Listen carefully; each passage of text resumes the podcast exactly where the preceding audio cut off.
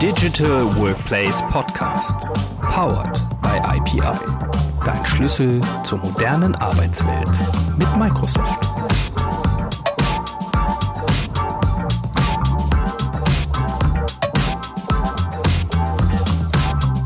Hallo und herzlich willkommen zum Digital Workplace Podcast.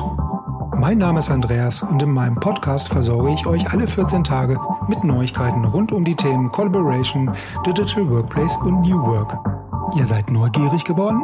Gut, dann kommt jetzt hier die neueste Episode für euch. Viel Spaß beim Zuhören.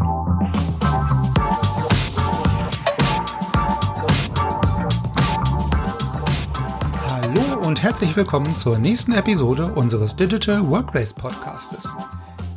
Heute darf ich Hans-Jürgen Sturm von der Amadeus IT Group bei mir begrüßen. Hans-Jürgen ist Head of User Experience und Innovation und hat in dieser Funktion die letzten Monate über die interne Einführung von Office 365 begleitet. Der Evergreen-Ansatz von Microsoft hat das Team dabei unter anderem oft vor besondere Herausforderungen gestellt. Die gesammelten Erfahrungen und Empfehlungen, aber auch was die Einführung am Ende zum Erfolg führte, teilt er heute mit uns im Podcast. Jetzt aber los und viel Spaß beim Zuhören. Ja, Hans-Jürgen, ähm, vielen Dank für deine Zeit. Welcome äh, sozusagen zur nächsten Ausgabe des EP Digital Workplace Podcastes. Herzlich willkommen, freut mich total, dass wir heute miteinander sprechen können. Du bist ähm, Head of User Experience und Innovation und bei euch intern im Digital Workplace Services Bereich. Ähm, von daher sehr, sehr spannend. Vielleicht aus, äh, von, von dir aus nochmal so ein paar Worte zu deiner Person, zu deiner Aufgabe als Head of äh, User Experience und Innovation. Ja, hört, hört sich mir gut an. Gell? ja. Auf jeden Fall. Ja, ähm, ja, hallo, vielen Dank für die Einladung. Ähm, ja, eine willkommene Ablenkung mal, drüber zu reden, auch was für so die, was die Erfahrung war so in, in der in der letzten Zeit. Ja, ich bin in, also ein Bereich, den wir vor einigen Jahren, den ich mit mit sozusagen ins Leben gerufen habe, Head of, also User Experience Themen, weil wir gesehen haben, dass es halt, äh, ich denke, also wie wie viele, ich sag mal, IT-orientierte Abteilungen wir in der Regel recht gut sind, wenn es darum geht, technische Lösungen einzuführen. Aber die Probleme liegen dann viel stärker eigentlich im, im, äh, im Nutzungsbereich, im Adoption-Bereich. Also wie, wie können wir die Lösung so, so ähm, mal aufsetzen, dass es Anwender auch tatsächlich, dass es ihnen hilft, das zu nutzen und dass, dass man auch den Wert deutlicher erkennt. Ja. Und das ist so in dem Bereich, mit dem wir uns beschäftigen. Und im Digital Workplace, das ist bei uns, äh, bei Amadeus der Bereich, der sich sondern mit allen beschäftigt, mit dem, mit dem ich als Anwender dort zu tun habe. Das reicht von, von Hardware, also das äh, Laptop oder Desktop oder was immer wir ein, einsetzen, mobile Endgeräte, äh, bis hin zu allem, was ich eben auf dem, auf dem Desktop zum Arbeiten vorfinde, so alles, was Collaboration Software betrifft. Dann ist das ja klassisch, äh, sage ich mal, das, was jetzt aktuell viele Unternehmen äh, natürlich auch feststellen, dass es nicht einfach damit getan ist, diese Software zu selektieren, zu installieren und den Mitarbeitern dann irgendwie einfach nur zur Verfügung zu stellen, sondern das, was du gerade sagtest, genau diese User Adoption mehr in den Vordergrund zu bekommen nach der eigentlichen Installation oder Auswahl ähm, einer wie auch immer gearteten Software. Ja, ja ab, absolut. Ja, also ich glaube, wir haben es vorher auch probiert. Also wir haben vor um, gut zwei Jahren angefangen, Office 365 äh, als Plattform auszurollen und da eigentlich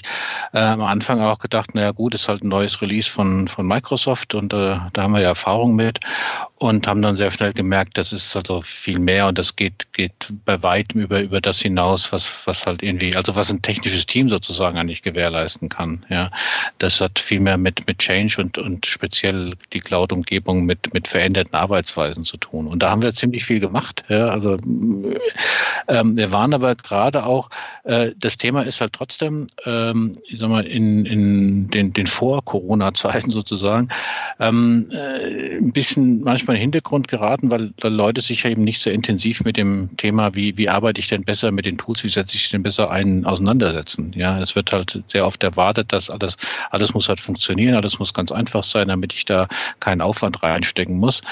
Und für uns war genau diese, diese, diese, ich sage jetzt mal, diese Notwendigkeit, sich jetzt intensiver damit zu beschäftigen, hat für uns dazu geführt, dass die, äh, dass unsere Kollegen jetzt auch viel stärker sich damit beschäftigen, den Mehrwert entdecken von den ganzen Umgebungen äh, und auf uns auch viel direkt eher zukommen und nach Unterstützung anfragen. Ja, also durchaus sagen wir, der, der positive Randeffekt von dem ganzen Schlamassel, wenn man so will. Ja. ja. Jetzt hattest du ja gerade schon erwähnt, ihr dachtet so am Anfang, naja, das ist jetzt irgendwie ein neuer, neuer Release von, von Microsoft irgendwie oder von Office 365 mit, dem, mit der Einführung ganz am Anfang, als ihr euch da anfänglich mit beschäftigt habt. Und jetzt ist es ja so, dass Microsoft ähm, die, diesen Evergreen-Ansatz ja verfolgt. Das ist ja auch immer so eine Herausforderung, gerade an IT-Abteilungen, da auch immer auf dem Laufenden zu bleiben. Das ist ja ein gänzlich anderer Ansatz als jetzt in der Vergangenheit, wo es halt diese Releases gab ne? und auch äh, egal ob kleine oder große. Was habt ihr da für Erfahrungen mitgemacht oder ähm, gibt es da irgendwelche Erfahrungswerte hinsichtlich dieses Evergreen-Ansatzes, was da so die besonderen Herausforderungen waren und Erkenntnisse, ähm, nachdem es ja nun nicht dieses einzel einfache äh, neue Release war? Also also ich glaube, das sind mit, mit die größten Herausforderungen für alle Beteiligten, ja. Weil auf der einen Seite ist es natürlich toll, dass wir nicht mehr ich sag mal, diese Wartenzeiten hatten, haben, dass wir sagen mussten, okay, alle drei Jahre kommt irgendwie immer ein neuer Release und Microsoft sammelt halt alle neuen großen Features und dann gibt's so einen ganz tollen neuen Release, ja, sondern jetzt kommen halt die Sachen äh, scheibchenweise und auch dann, wenn sie, also sind viel schneller verfügbar. Das ist natürlich toll. Auf der anderen Seite ist es halt schwieriger natürlich für die, für die technischen Teams, weil man sozusagen permanent irgendwie gucken muss, ähm, äh, will ich das Feature überhaupt? Passt das denn in unser Setup? Passt das von der Governance her? Muss ich da überhaupt von der Governance drauf gucken oder nicht? Oder kann ich es einfach aktivieren? Äh, zum Teil hat das ja Microsoft äh, auch mal eben selbst aktiviert und wir mussten es dann wieder deaktivieren, weil wir ansonsten Probleme bekommen hätten. Mhm. Also das ist eine Herausforderung, sich als, als eine, eine Organisation, die halt einfach mit einer anderen Arbeitsweise oder eine andere Arbeitsweise gewohnt war, sich darauf einzustellen. Aber ich finde auch, dass es eine Herausforderung ist natürlich für die Anwender, ja, weil auf einmal ich ähm, habe mich jetzt an eine gewisse Umgebung gewohnt und am Montag komme ich zurück und schalte meinen Rechner an und dann sieht die anders aus, ja, weil weil nämlich irgend sich was geändert hat und weil Microsoft eben ein neues eine neue Funktionalität eingeführt hat oder weil es eben anders aussieht. Das heißt auch der Anwender ist meines Erachtens viel stärker ja gefordert und ist vielmehr mit so einer Situation von, boah, hier ist ja, also ich, ich nenne es jetzt mal Instabilität, obwohl es etwas negativ anhört, ja. Aber dass die Arbeitsumgebung sich halt irgendwie im, im, im, im in konstanter Bewegung ist, ja. Und damit können nicht alle immer sehr gut umgehen. Das ist so, ein bisschen die Erfahrung auch. Also man muss dieses Thema, wie nehme ich die Leute da mit, welche Kanäle stelle ich zur Verfügung, wie, äh, ja, wie halten die Leute sich up to date oder wie ermutige ich sie auch, sich selbst up to date zu halten, das ist, das ist äh, ein echtes Thema. Ja, mhm. ja und dann, dann kommt natürlich ja auch noch hinzu, dass Microsoft, sagtest du ja gerade, irgendwelche Funktionen eventuell aktiviert, deaktiviert, an andere Stellen schiebt, äh, die man gar nicht so mit bekommt im ersten Moment als IT-Abteilung, die dann ja. im, im Hintergrund oder im Nachgang aber vielleicht auch irgendwelche internen Security oder Compliance oder was auch immer Auswirkungen haben können. Ne? Das kommt dann ja auch noch dazu, dass es jetzt nicht nur rein auf die Funktion äh, beschränkt ist, diese Auswirkung, sondern dass vielleicht dann irgendwann, äh, wenn da, sage ich mal, dieses Aufzeichnungsfeature oder was auch immer äh, dann auf einmal aktiviert ist, obwohl es vorher deaktiviert wurde, äh, dann genau. natürlich auch noch so Mitsprachegremien interessiert oder halt dann halt halt äh, weitere Kreise zieht innerhalb des Unternehmens, ne, die dann halt genehmigt werden müssen oder nochmal validiert werden müssten. Genau, das, das sind wir vielleicht auch. Ich meine, da merkt man dann schon, dass, dass Microsoft eben doch ein, ein amerikanisches Unternehmen ist. Für die sind solche Themen oftmals gar nicht so wichtig, aber für uns in Deutschland ist es natürlich einfach wichtig. Ja. Das heißt ja, das heißt ja nicht, dass man es dann irgendwie nicht, nicht äh, sozusagen geregelt bekommt, aber man muss es eben berücksichtigen. Ja, und das macht ja auch Sinn. Ja, also nur da hat man schon, haben wir schon ein paar ja, Überraschungen erlebt, sagen wir es mal so. Ja, ja, genau. Also das, das äh, kennen wir eigentlich aus den Projekten auch immer, dass da Microsoft immer für eine, für eine Überraschung gut sein kann. Ähm, aber natürlich, äh, wie du sagst, wenn man das schon irgendwie auf dem Radar hat oder auf dem Schirm, dass halt dieser, dieser Evergreen-Ansatz von Microsoft dann eine andere, eine andere Herangehensweise, ein ganz anderes Modell ist als das, was die Leute aus der Vergangenheit kennen, dann kann man das, denke ich mal, auch ganz gut adressieren. Ähm, jetzt, jetzt hattet ihr euch ja von vornherein schon auf Office 365 oder Microsoft ähm, gestürzt ähm, oder konzentriert, ähm, das einzuführen. Gab es da irgendwelche bestimmten, ja, ich sag mal, Begebenheiten oder Gründe für, dass man sich halt für Office 365 entschieden hat? Es würde ja jetzt theoretisch auch genug andere Varianten am Markt geben. Ja, ich wüsste jetzt gar nicht im, im direkten Office-Umfeld. Äh, also für einzelne Anwendungen ja. Also was weiß ich, für Teams hast du halt Slack als, als, äh, als direkten Wettbewerber oder sowas, ja.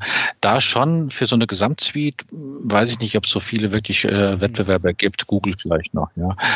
Ähm, also für uns war aber äh, das Thema Office 365 kam irgendwie so als, als eine natürliche Entwicklung, weil wir einfach äh, schon äh, eben Produkte einsetzen und dann eben äh, das ist halt der Entwicklungspfad von, von Microsoft und den, den haben wir uns natürlich auch angeguckt. Äh, und sind den dann auch gegangen. Ja. Ähm, ich glaube aber zu dem Zeitpunkt war, wie gesagt, uns äh, noch nicht so richtig klar, wie, wie einschneidend quasi der, dieser Schritt ist. Ja weil der, der Wechsel von der, von der, ich sag mal, On-Premise-Umgebung in, in äh, eine Cloud-basierte Umgebung, das ist ein, das ist ein massiver, ja. Also nicht, dass es nicht geht, das haben wir ja gezeigt, wir haben es ja auch gesehen, aber das, das setzt halt einiges an Umdenken voraus. Und das, das war, das war schon dann ein, ein ziemlich gewaltiges Umdenken und gewaltiger Lernprozess, ja. ja. Also war, war es die logische Schlussfolgerung dadurch, dass halt ähm, Microsoft ähm, Office beispielsweise schon äh, irgendwie intern äh, in Nutzung war, dass man dann logischerweise den nächsten Schritt dann auch in dieser Technologie äh, weitergeht. Ne? genau. Hinsichtlich ja. Zusammenarbeit, äh, Enterprise, Social Networking oder was auch immer, dann, dann halt auch diese Office 365 ähm, Umgebung zieht. Genau, also wir hatten natürlich schon diverse andere äh, cloud-basierte Anwendungen, äh, also Erfahrungen damit gesammelt und, und haben damit auch gearbeitet. Aber wenn das gesamte Paket dann irgendwo oder viel stärker in der Cloud ist, ist es nochmal eine, ist einfach ein anderes Szenario, was du dann hast. Ja. Mhm. Ähm, ja, aber es war jetzt nicht so für uns, zumindest in dem Moment der, der erste Treiber, dass wir gesagt haben, okay, wir wollen jetzt unbedingt alles in die Cloud bringen. Ja, das, das war es eher nicht. Aber Office 365, sage ich mal, das bietet ja nun einen ganz großen Blumenstrauß, ne, wo man dann ja. ähm, auch äh, dann äh, immer in die Überlegung kommt, führe ich jetzt alles äh, auf einmal ein, mache ich äh, das in, in Phasen. Wie habt ihr das gelöst? Also äh, gibt es ja die verschiedensten Herangehensweisen, ja, äh, ja. was so die, die, das Ausrollen äh, so einer sehr umfassenden Tool-Suite angeht? Ähm, wir wir haben es in Phasen gemacht. Ja, ähm, auch aus dem Grund heraus, weil wir zum Teil ähm, äh, bestehende Lösungen eben ablösen mussten. Also da, da gab es dann irgendwelche Verträge und da mussten wir schneller sozusagen raus. Das heißt, die Reihenfolge, in der wir die, die, die Anwendung, die, die verschiedenen Applikationen eingeführt haben, die war jetzt nicht nur ähm, basierend auf einer äh, aus einer User-Sicht, wo wir gesagt haben, das macht jetzt absolut Sinn. Ja, das hätte das hätte das hätte mein Leben viel leichter gemacht, sondern wir mussten dann im Endeffekt gucken, werden andere ich sag mal, Rahmenbedingungen, die es eben die, den, die, die Reihenfolge der Applikation bedingt hat. Mhm. Ja, und dann äh, haben wir uns eigentlich relativ schnell dagegen entschieden, ähm, äh, so eine Art Big Bang zu machen und alles halt freizuschalten, was ja manche Firmen gemacht haben sondern sind tatsächlich äh, dann anwendungsfallbezogen äh, losmarschiert. Ja, also haben uns dann angeguckt, okay, wie können wir es denn auch den, den Anwendern äh, verkaufen, sind dann von der stärker sagen wir, personalisierten Tools zu äh, Teams-basierten Tools gegangen, äh, ja, und sind so, haben da schon eine Story quasi dran gehängt, um das auch äh, klar zu machen, wes weshalb diese Tools jetzt Sinn machen.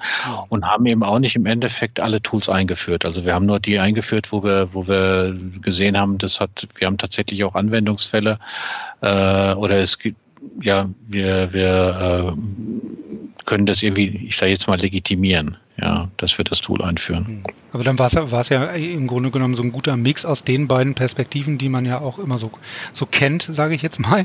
Der Anwendersicht heraus dann mit Anwendungsfällen zu gucken, wie kann ich das über dieses Tool ablösen und welche Anwendungsfälle haben meine Mitarbeiter in ihrem Alltag und das andere natürlich mit den Rahmenbedingungen technischer Natur zu gucken, welche Anwendung muss ich vielleicht erst ablösen, weil ich da noch ein anderes Tool aktuell im Einsatz habe und da vielleicht, äh, keine Ahnung, in drei Monaten äh, oder so die Lizenzen auslaufen. Ja, genau. Ja, das ist, ich meine, wir, wir, sind halt nicht auf einer grünen Wiese, wir haben halt eine bestehende Umgebung, das muss halt dann irgendwie ineinander greifen. Ja, also wir können ja nicht von heute auf morgen das eine abschalten, sondern dann, dann hast du auch noch zum Teil Migrationsaufwände. Wir sind jetzt noch dabei, äh, was weiß ich, SharePoint-Inhalte von, von On-Premise in die Cloud zu migrieren und so weiter das kostet einfach Zeit. Ich meine, wir haben halt da, wir nutzen das eben schon länger, ja. Also, ja. Aber genau, das beschreibt so die Szenarien. Was halt auch spannend ist, finde ich, und das da sind wir jetzt so auf einer äh, Ebene, wo, wo, wo ich jetzt auch stärker noch tätig bin. Das ist, oder die Erfahrung, die wir gemacht haben, wenn wir an die Anwender gehen und geben denen Tools, also hier die neuen Tools, dann ist es natürlich sehr stark so, dass sie versuchen, das wiederzufinden, was sie kennen. Mhm. Ja, also, äh, keine Ahnung, ich, ich mache halt dasselbe wie vorher, nur halt mit einem Tool, was jetzt anders heißt. Ja, aber was, und versuchen dann genau die Funktionalitäten eben wieder zu erkennen. Und das ist eine echte Herausforderung, dann, dann sozusagen dann zu sagen, okay, nee, du musst jetzt, äh, also löst dich mal von dem alten Gedanken, sondern guck mal, versuch mal das Problem zu lösen und nicht einfach das wiederzufinden, was du die ganze Zeit schon gemacht hast. Ja. Und da experimentieren wir halt rum. Also experimentieren ist dann ein, ein gutes Thema, also dass man so, so ja, versucht, ähm, auch mal so kontrollierte Lernumgebung zu schaffen, dass, dass Leute einfach in der Lage sind, Dinge auszuprobieren, um dann vielleicht zu ganz tollen neuen Sachen zu kommen. Hm. Ja. Also diesen, diesen persönlichen Mehrwert durch das neue Tool persönlich äh, erlebbar zu machen. Ja, und eigentlich, wenn man so will, die, die digitale Transformation im eigentlichen Sinne voranzutreiben, weil ansonsten hast du es ja mehr, hast ja mehr eine Digitalisierung, ja, aber, aber hier geht es ja darum, dass man als Prozesse eben auch sich mit einer anderen Brille anguckt und dann auch anders vielleicht angeht, ja. ja. Und das ist, das ist gerade so ein Lernprozess, den wir auch durchlaufen, würde ich mal sagen.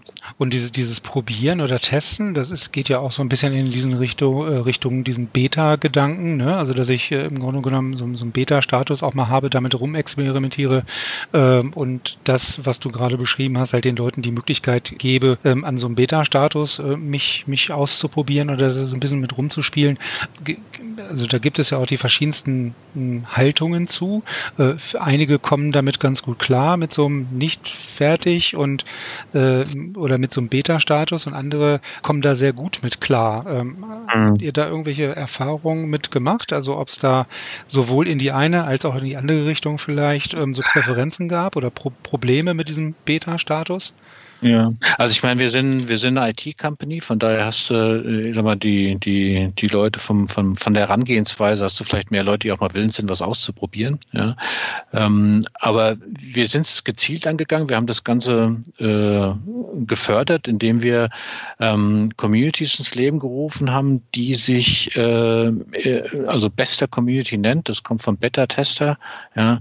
Und wir Leute gefragt haben hier, äh, wir haben immer mal neue Sachen, die wir einfach ausprobieren wollen, wo wir eben unfertige Lösungen oder erste Releases quasi ähm, äh, euren kritischen Blicken sozusagen unterwerfen wollen. Und die konnten sich dafür äh, melden und haben äh, und dann haben wir je nach Thema, also wenn dann Projekte kamen wie wie eine Tool-Einführung, eine neue, also Teams zum Beispiel wird, wird über so eine Community eingeführt bei uns, ähm, dann haben sich eben Leute registriert dafür und haben gesagt, ja, ich möchte Beta-Tester werden und ich akzeptiere halt eben auch, dass die Lösung eben in einem Beta Zustand ist in dem Moment, ja, und vielleicht noch nicht den vollen Support und ich bin dann noch eher auf eine Community angewiesen. Und das hat eigentlich sehr, das hat super funktioniert. Also diese Beta-Tester-Communities, die haben einen sehr großen Zuspruch. Wir hatten bei der, bei der, also gute Teams, das war der, der Renner sozusagen. Wir mussten die Community irgendwann dicht machen, weil wir, ich glaube, 200, 2500 Beta-Tester hatten, ja, die alle Teams testen wollten. Und wir dann gesagt haben, naja, das ist eigentlich kein Beta-Test mehr, das ist ein Rollout, den wir hier machen, ja. Und, und mussten es dann ähm, einfach, äh, ja, kurzfristig auf Eis legen, damit wir überhaupt mit der ganzen Governance und Organisation hinterherkamen. Aber das fördern wir aktiv und haben da eben mittlerweile eine recht aktive Gruppe von Leuten, die immer wieder zu allen möglichen äh, Sachen, die wir ausrollen, äh, die dann eben individuell freigeschaltet bekommen und dann testen und Feedback bekommen. Ähm, und das, wie gesagt, das funktioniert ganz gut. Mhm. Ja, das ist, das ist ja das, was wir, ähm, oder was nicht nur wir, sondern was allgemein ja auch so ein bisschen sowohl vor einem Go Live oder in so einem, so einem Pre-Testing der Umgebung und eines Prototypen und so weiter mit irgendwelchen Key-Usern am Anfang immer gemacht wird. Ne? Aber wenn man das natürlich dann sukzessive auch über weitere Entwicklungsstufen des Tools dann so fortführen kann über diese Communities und dann diese Beta-Tester oder Tester allgemein damit reinnehmen kann und die immer wieder, äh, ich sag mal, mit ins Boot holt, ist natürlich perfekt. Ne? Also das ist die, äh, fühlen die sich ähm, wunderbar abgeholt und man kann wirklich Dinge auch mal in diesem nicht ganz so fertigen Status testen, weil es halt von vornherein gar nicht die Erwartungshaltung gibt, okay, dieses Tool muss jetzt, ist jetzt schon fertig äh, mit seinen Funktionen und fertig angestrichen und ist schon fertig. Ne? Also die Erwartungshaltung ja. ist auch eine ganz andere. Genau. Aber das ist, wie du eben sagtest, also wir haben natürlich auch die, die, die Gruppe, die sozusagen bis zum letzten Moment wartet und alles äh, fertig und fun komplett funktionierend haben will, bevor sie irgendwie den, den Schritt geht. Ja, die gibt es natürlich auch. Ja, aber ich denke, das ist auch ganz normal. Das hast du halt in Firmen, hast halt alle, alle Kreise vorhanden. äh, und was wir, was wir eben auch noch machen, wie viele anderen Firmen auch, ist eben mit, mit äh, bei uns heißen die Champions zu arbeiten. Das heißt, wir haben äh, eine Gruppe von Leuten jetzt weltweit identifiziert, äh, mit denen wir eben enger zusammenarbeiten und wo wir dann auch eben zum Teil neue Features einstellen oder ähm, die das, die uns sozusagen auch für uns ein, in, in, in engerer Kontakt jetzt zu den diversen ähm, Anwendergruppen sind. Ja, also gibt's ja der Champions Guides oder wie immer sie heißen. Ja, sowas setzen wir natürlich bei uns auch ein und, äh, und darüber wird eben auch das Experimentieren zum Teil mitgestaltet. Mhm. Da hast du eben aber auch Leute dabei, die sind eben, wie gesagt, die haben, die haben eine andere Herangehensweise und die sind da im ersten Schritt halt offener aber was ja im Grunde genommen, jetzt sage ich mal, für das, für das Endergebnis, wenn ich jetzt Leute habe, die tendenziell eher offener sind und ein bisschen affiner und vielleicht auch äh, Mitarbeiter oder Kollegen, Kolleginnen, die nicht so affin sind, dann habe ich halt auch beide, beide Perspektiven halt vielleicht auch in diesem Kreis oder in diesem Status schon mit drin und kann das halt auch schon mal testen, weil vielleicht die Erfahrung oder das Feedback dann sich natürlich auch unterscheiden kann. Ne? Also hätte ich jetzt genau. in beide Richtungen die Möglichkeit, meine Software oder die ja. Plattform in die eine Richtung zu optimieren, aber natürlich auch in die vielleicht vielleicht von den Leuten, die nicht ganz so affin sind mit diesem Thema. Und ja. das ist halt jetzt das Spannende, was wir jetzt gerade sehen, ist, dass du halt früher, ich meine, du kennst ja das berühmte Crossing the Chasm, ja, und wir eben jetzt quasi sehen mit, mit der Notwendigkeit, dass Leute eben jetzt aktuell gezwungen sind, und zwar jeder, ja, weil wir halt bei uns sind, ja, sind, sind quasi alle im, im Homeoffice, ja, ähm, dass jeder sozusagen dieselben Arbeitsbedingungen hat und mit den Tools umgehen muss. Und jetzt kommen auf einmal Leute, die vorher nie in so eine Community gegangen werden, ja, und die sich mit dem Thema beschäftigen und die jetzt auch Fragen stellen, in der Regel auf einem anderen Level vielleicht, weil sie erst anfangen, aber das ist ja vollkommen okay. Ähm, und wo wir jetzt auch sehen, aha, jetzt kommen eigentlich die, die wir, die wir sonst nur sehr schwer gekriegt hätten, die kommen jetzt alle und, und, äh, und beschäftigen sich auch mit den Tools. Und das ist, das ist irgendwie toll. Ja, ja das wäre nämlich jetzt meine nächste Frage gewesen. Wie oder welche aktuellen Auswirkungen vielleicht auch diese Corona-Geschichte und diese äh, Corona-Krise dazu hat. Ne? Also du sagtest ja, bei euch sind jetzt alle im Homeoffice, ähm, die Arbeitsbedingungen sind für jeden gleich, ja, und jeder muss halt online irgendwie miteinander arbeiten, muss sich austauschen, muss seinen Job erledigen und das ist natürlich äh, von zu Hause oder auf reinem elektronischen Wege vielleicht ein bisschen was anderes. Da, da sagst du aber, okay, das war jetzt wirklich so ein, so ein, so ein Auslöser, ähm, der Beginn dieser Krise vor einigen Wochen, da wirklich, dass Leute da sich massiv jetzt aktiv mit diesem Thema beschäftigen. Ja. Also, also für uns war das tatsächlich würde man sagen, wenn wir nicht sozusagen vorher in der cloud-basierten Umgebung gewesen wären, hätten wir uns viel schwerer getan. Und so hatten wir natürlich technische Herausforderungen, um das Ganze zum Laufen zu bringen, um alle Leute sag mal, ins, Homeoffice zu kriegen oder die Möglichkeiten zu schaffen, dass, dass man im Homeoffice arbeiten kann. Ähm, äh, aber das war sicherlich ungleich leichter, als wenn wir jetzt irgendwie von, von Null angefangen hätten. Ja. Also technisch gesehen, das war eine, das war eine Meisterleistung von, von den ganzen Kollegen, die da mitgearbeitet haben, um das äh, in der relativ kurzen Zeit dann zum Fliegen zu bringen. Und was dann eben im Nachgang kam, was wir dann eben gesehen haben, dass die ähm, äh, Leute auch sehr schnell gesehen haben, hey, das ist ja gar nicht so schwer. Also jetzt, wenn ich jetzt, was weiß ich, mit, also Teams ist bei uns hat natürlich einen enormen Zuspruch gefunden. Wir hatten es vorher schon eine sehr, eine große, weite Verbreitung, aber jetzt natürlich noch mehr, dass die Leute das auch für, äh, ich sag mal, über den reinen Chat hinausgehende Anwendungsfälle einsetzen. Ja, also den Call, den wir jetzt hier machen, das ist quasi zu einem Standard auch geworden, dass sich die Teams so organisieren organisieren, dass man jetzt auch anfängt mal äh, ja auszuprobieren und einfach mal einfach mal einen Videocall macht, was, was für viele tatsächlich vielleicht Neuland war, die es, die es halt vorher nicht gebraucht haben. Weil wenn ich im, im Office mit meinen Kollegen sitze, weshalb soll ich dann Videocall machen? Ja. Ähm, und das hat sich jetzt eben ergeben und, äh, und jetzt beschäftigen sich Leute damit. Also das hat diese ganze, ich sag mal, äh, äh, Adoption ja ziemlich beschleunigt. Mhm. Ja, also, genau, weil der, gerade diese, dieser Fall, dass ich jetzt ähm, Teams beispielsweise, weil du es gerade erwähnt hast, ähm, nicht mehr ausschließlich nur zum Chatten benutze beispielsweise, sondern viele Mitarbeiter halt auch sehen, okay, ich kann das für ganz andere Dinge noch benutzen. Ähm, also nicht nur ein reines Chat-Tool, aber auf der anderen Seite auch nicht nur ein reines ähm, Videoconferencing-Tool, ähm, was ja auch äh, viele Leute immer so ein bisschen, ein bisschen durcheinander werfen gefühlt. Ähm, mhm. Jetzt, jetzt ist es ja ähm, so, dass äh, auch in dem, in der Podcast-Episode mit dem Ragnar Heil zum Beispiel, der meinte, naja, zukünftig werden wir viel, viel mehr Online-Events auch sehen. Und äh, wir werden auch das, was du äh, gerade gesagt hast, intern innerhalb von Unternehmen auch viel mehr Videoconferencing haben. Und gerade zu diesem Punkt externe Meetings oder generell Online-Meetings würde vielleicht mich nochmal deine Meinung dazu interessieren, weil äh, es gibt natürlich jetzt auch Online-Barcamps, äh, die gab es schon vorher, aber jetzt natürlich dann, also nicht nur Barcamps, sondern generell Online-Events, Online-Formate. Siehst du da eine, auch so eine drastische Entwicklung wie der Ragnar, dass man da zukünftig viel, viel mehr sehen wird? Äh, ich weiß nicht, wie drastisch das der Ragnar sieht, aber ähm, äh, es gibt, gibt, mit Sicherheit eine Zunahme. Ich meine, mit den Tools und jetzt, äh, ich denke, Leute kommen jetzt äh, auch auf den Geschmack, ja, die es vielleicht vorher ein bisschen ähm, abgetan haben und äh, es geben sich halt äh, viel mehr Möglichkeiten, diese Tools einzusetzen. Ja. Und ich, ich würde zustimmen, also dass wir wird das in Zukunft weitaus häufiger sehen. Wir organisieren jetzt auch, wir sind gerade dabei, bei uns intern, äh, was, für, was bei uns in der Akademie läuft, zu organisieren, äh, die wir komplett über Teams, also in dem Fall aber Live-Event organisieren, wo wir eben verschiedene Sessions rund um äh, ich sag mal, Office 365 und Arbeitsweisen etc. anbieten, äh, unseren, unseren Kollegen eben präsentieren, um ihnen dabei zu äh, helfen, mehr mit dem Tool umzugehen.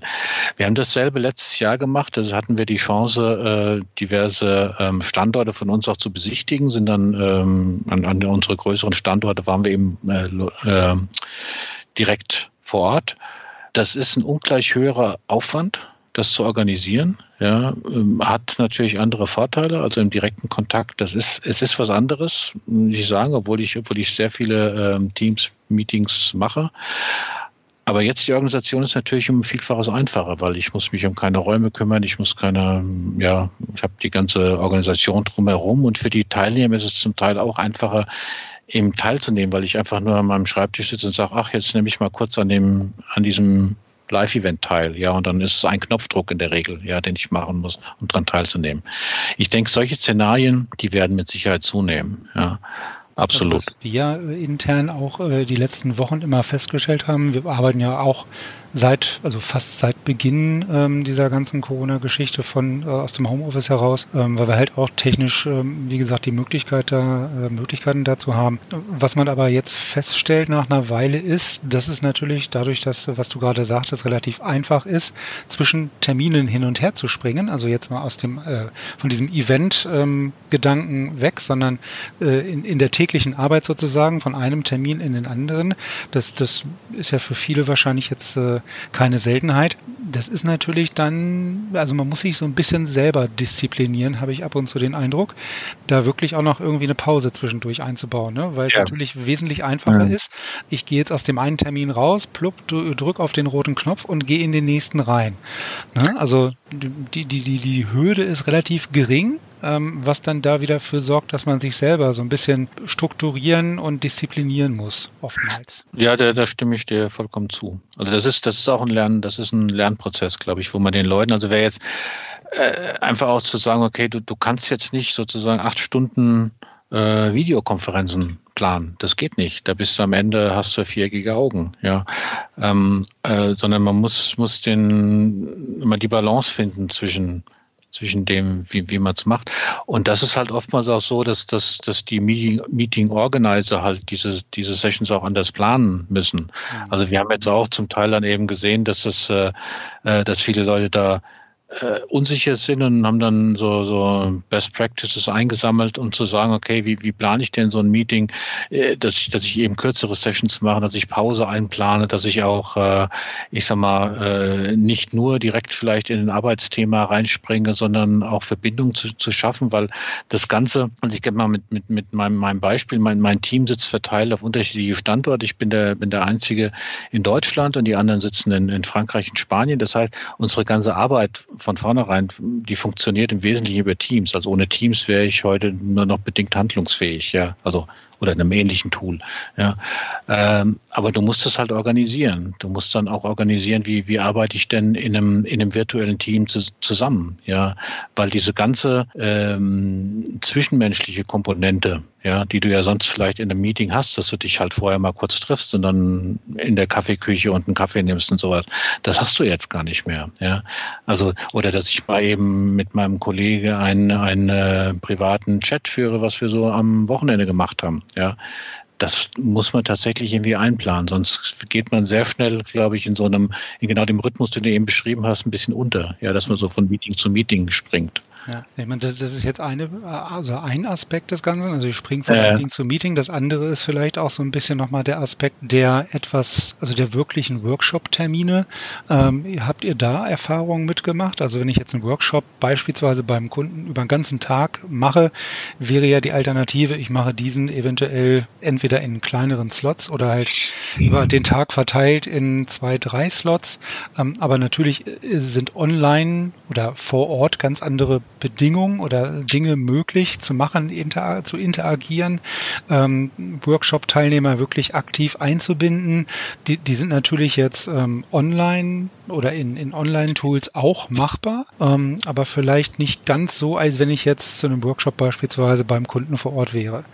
Habt ihr da Erfahrung gemacht, was dieses Workshop-Thema ähm, angeht? Also nicht tägliche Meetings, also normales Meeting, sage ich jetzt mal, intern Team-Meeting, was auch immer, sondern Workshop-Termine mit Kunden, mit, mit oder auch im Team, ne? aber vom, vom Workshop-Charakter her gesehen.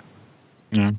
Ähm, ja, also ich bin, ich bin jetzt nicht im, im direkten Kundengeschäft, also mit, mit, mit Partnern haben wir zu tun oder auch jetzt so, so interne Workshops. Und das ist schon eine, andere Herausforderung, weil natürlich, wenn du, wenn du einen, äh, ähm, wenn du die Leute siehst und mit denen interagierst, hast du natürlich ein ganz anderes Spektrum, um jetzt so ein Meeting auch zu moderieren oder zu animieren etc.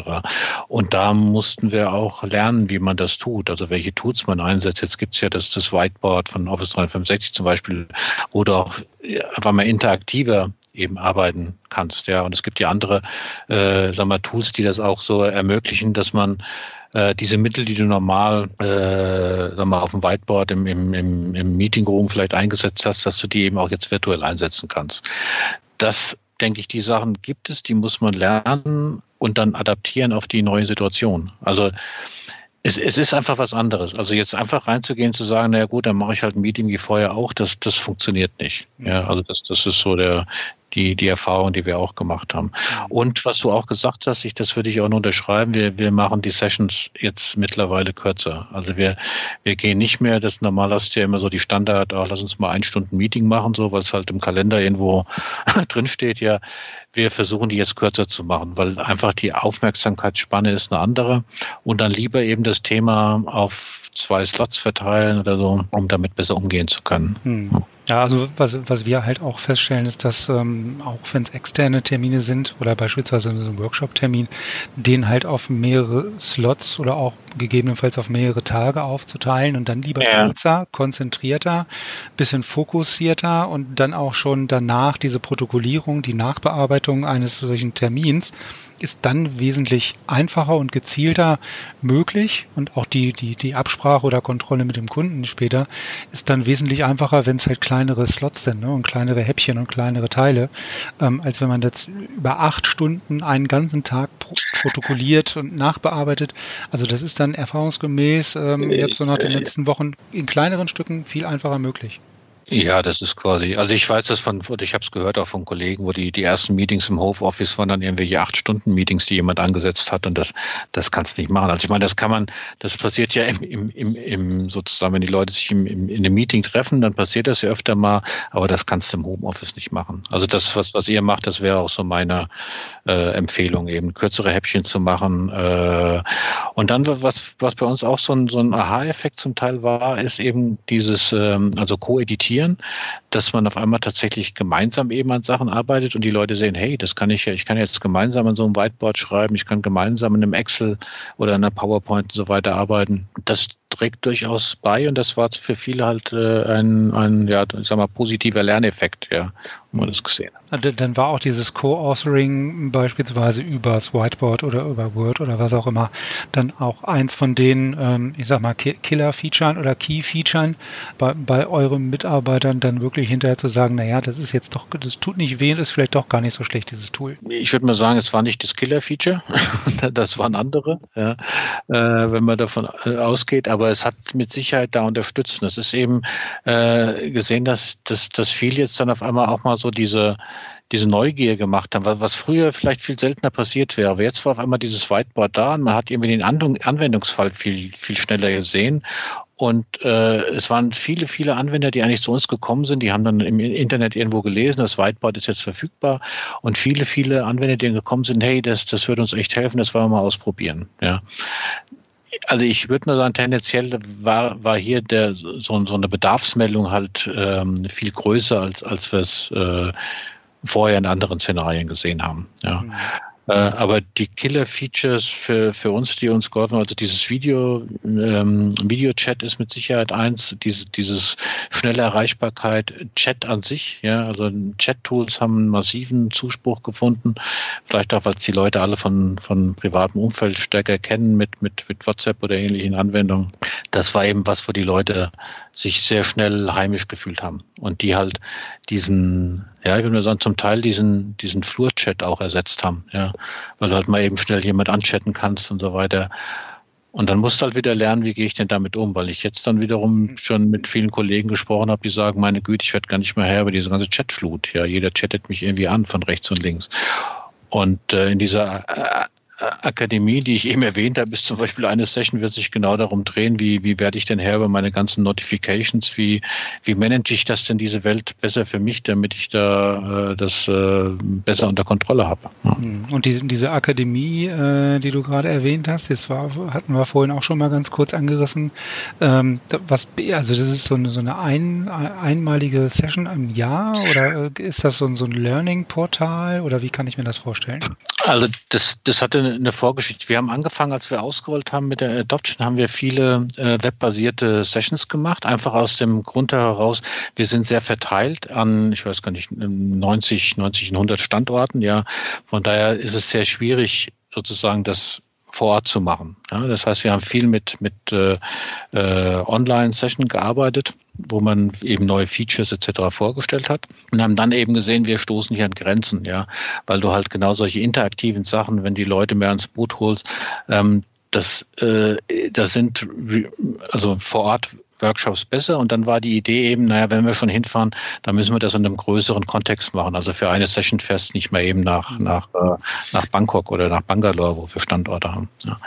Äh, und haben das dann eben in einer Art, also was wir unter, unter Akademie machen, äh, organisiert. Wir waren dann mehrere Tage und haben an diesen Tagen eben ein, quasi ein volles Programm. Also mit, wir waren zu dritt und haben dann eben jeder unterschiedliche Sessions gemacht, wo dann eben Leute dran teilnehmen konnten. Die liefen dann in der Regel über eine ganze Woche und dann haben Leute eben teilgenommen. Und das das, das Konzept haben wir jetzt genommen, weil wir eben jetzt nicht mehr vor Ort sein können und haben es quasi digital gemacht. Und äh, von der Planung her ist es jetzt eben über zwei Wochen, haben pro Tag äh, ich glaube, fünf Sessions und dann äh, diverse Themen. Also jede, jede Session wird einmal vormittags, einmal nachmittags gemacht, um die Zeitzonen abzudecken. Und da werden wir genau solche Themen halt präsentieren in kürzeren Sessions, äh, also Beispiele sind, sind zum Beispiel Unterschiede zwischen Teams und Yammer. Was ist denn da, also wie geht man da am besten vor oder wie organisiere ich denn am besten ähm, Online-Meetings ja, also auch mit, mit externen beispielsweise. Wie, wie kann ich denn am besten mit, mit Partnern oder mit Kunden äh, kommunizieren?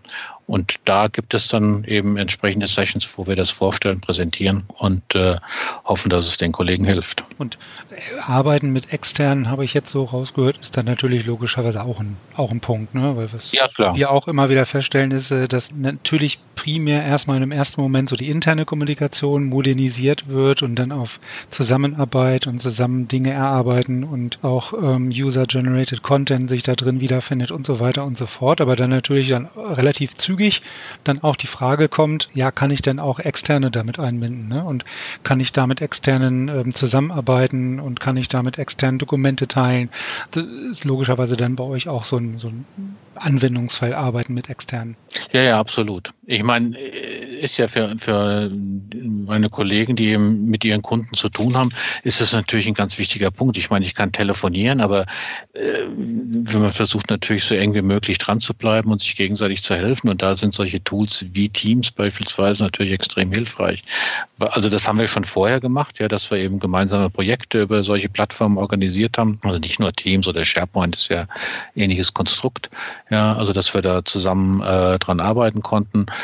Und das hat sich jetzt natürlich nochmal verstärkt. Und das ist auch interessant, weil ich glaube, da haben sich jetzt auch äh, zukünftig halt, äh, kristallisieren sich dann auch ganz andere Arbeitsweisen für die Zukunft auch heraus, dass man viel enger besser zusammenarbeiten kann, weil ähm, der Prozess, der bei uns stattfindet, dass die Leute sich stärker an solche Tools gewöhnen, der findet natürlich auch bei den Kunden statt, ja, oder bei unseren Partnern. Die sind ja von, die haben ja ähnliche Herausforderungen oder dieselben, ja.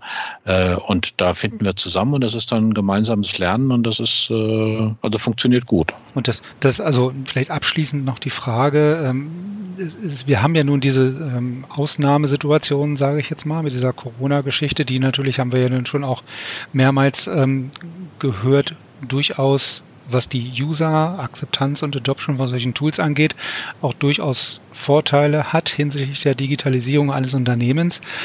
Wie siehst du das? Wie geht es danach weiter? Oder hast du da eine Meinung äh, darüber, wie es denn nach dieser Corona-Zeit weitergeht? Ich meine, so ein Aspekt hatten wir schon, dass zukünftig viel, viel mehr Online-Meetings äh, wahrscheinlich stattfinden, auch Videokonferenzen, Online-Events, ähm, aber auch bei euch äh, intern oder generell in der, in der deutschen Wirtschaft? Was meinst du, wie es nach dieser Corona-Zeit ähm, äh, hinsichtlich einer Digitalisierung weitergeht?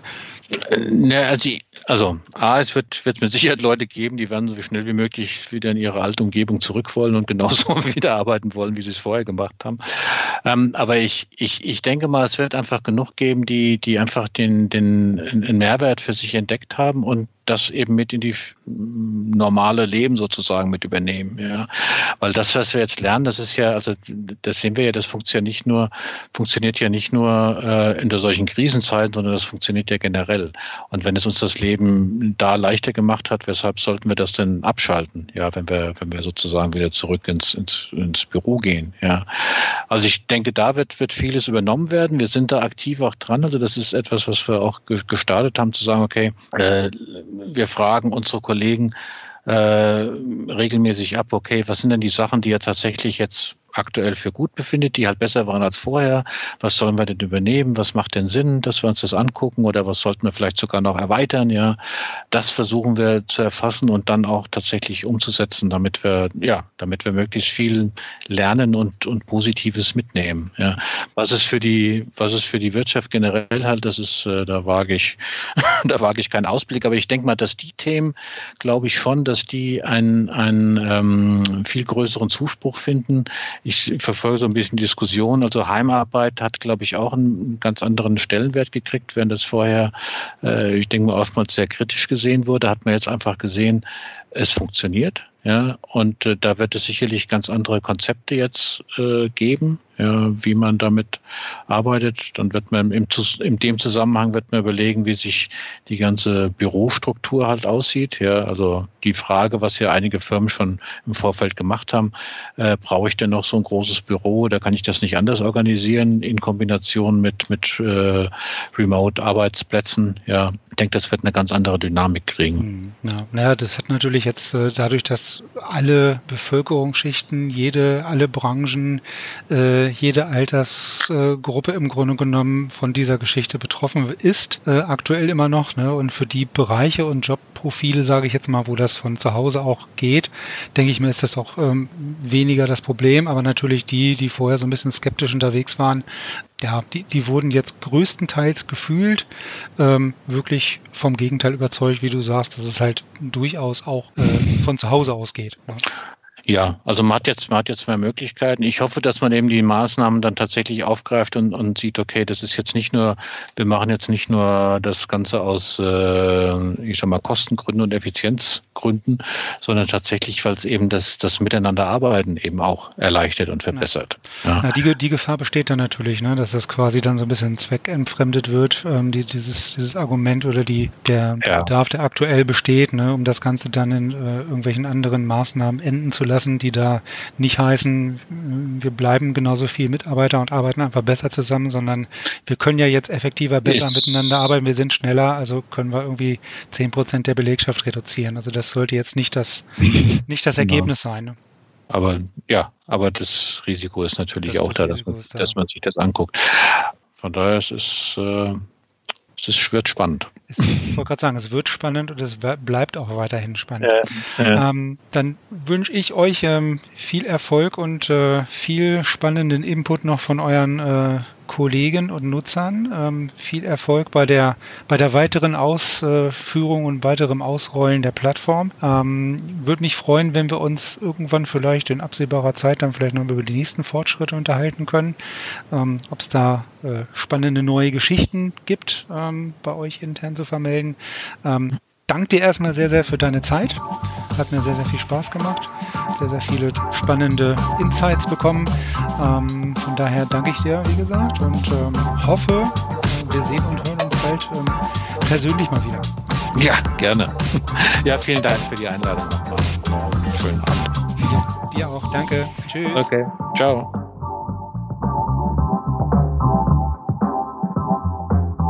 Das war sie auch schon, die vierte Ausgabe unseres Digital Workplace Podcastes. Vielen Dank an Hans-Jürgen für die spannenden Einblicke und das Teilen seiner Erfahrungen. Mehr zu dieser und allen weiteren Episoden findet ihr natürlich auch jederzeit bei uns im EB-Blog. Wenn euch der Podcast gefällt, hinterlasst uns natürlich sehr gerne euren Kommentar und teilt den Link zum Podcast in eurem Netzwerk. Wir hören uns dann in 14 Tagen zur nächsten Episode wieder. Dann geht es um das Thema Durchführung und Organisation von Barcamps mit Microsoft Teams. Bis dahin bleibt gesund und bis in zwei Wochen.